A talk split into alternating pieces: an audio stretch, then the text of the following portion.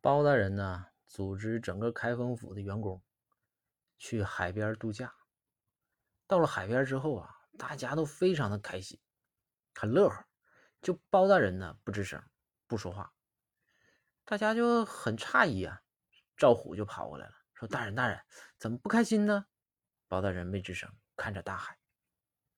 赵虎就说：“说大人，说你这样这样，那个你不开心是吧？我给你讲个笑话。”包大人说：“哎，毕了，不许讲笑话啊！”